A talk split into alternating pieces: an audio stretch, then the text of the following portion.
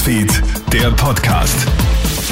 Mit mir, Matthias Klammer. Ich wünsche dir einen schönen Samstagvormittag. Russlands staatlicher Energiekonzern Gazprom unterbricht seine Gaslieferungen nach Europa über die Pipeline Nord Stream 1 erneut. Das teilt die Firma gestern Abend mit. Diesmal soll wegen einer Reihe routinermäßiger Wartungsarbeiten vom 31.08. bis zum 2.09. kein Gas durch die Ostsee nach Deutschland fließen. Die Ukraine bot daraufhin ihre Pipelines als Ersatz an. Unterdessen übt die für Energie zuständige Ministerin Leonore Gewessler scharfe Kritik an Moskau. Soll man die Sanktionen gegen Russland noch aufrecht halten? Eine aktuelle Umfrage zeigt, immer mehr Österreicherinnen und Österreicher wären dafür, die Sanktionen gegen Russland zu lockern oder sie ganz zu beenden.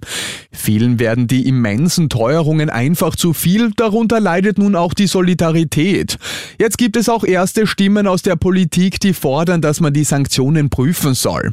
Der oberösterreichische Landeshauptmann Thomas Stelzer sagt, dass man auch an sich selber denken muss, muss, auch wenn es keine Garantie gibt, dass Putin den Gashahn wieder aufdreht. Sofort hagelt es harte Kritik, vor allem aus der Opposition.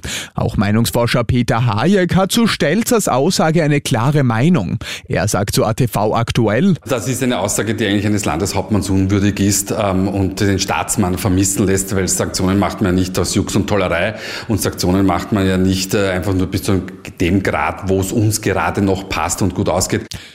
Wer wird am 9. Oktober die Bundespräsidentschaftswahl für sich entscheiden? Laut einer aktuellen Umfrage von Unique Research unter der wissenschaftlichen Leitung von Peter Hayek kann Bundespräsident Alexander van der Bellen bei der Hofburgwahl mit 66 Prozent der Stimmen rechnen.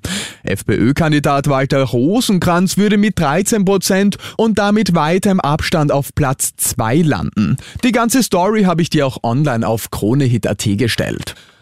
Auge um Auge, Zahn um Zahn. Diese Redewendung hat ein Mädchen in der Türkei wohl zu ernst genommen. Beim Spielen im Garten wird die Zweijährige nämlich von einer Schlange gebissen und prompt beißt die Kleine zurück. Ein Nachbar bemerkt den Vorfall und eilt zur Hilfe. Das Mädchen wird sofort ins Krankenhaus gebracht und ist nun wieder wohlauf. Um welche Schlangenart es sich genau gehandelt hat, ist bislang noch unklar. Und das war's schon wieder mit den wichtigsten Infos bis jetzt. Den nächsten Podcast und das nächste Update gibt's dann wieder am Abend. Schönen Tag dir. Krone Hits, Newsfeed, der Podcast.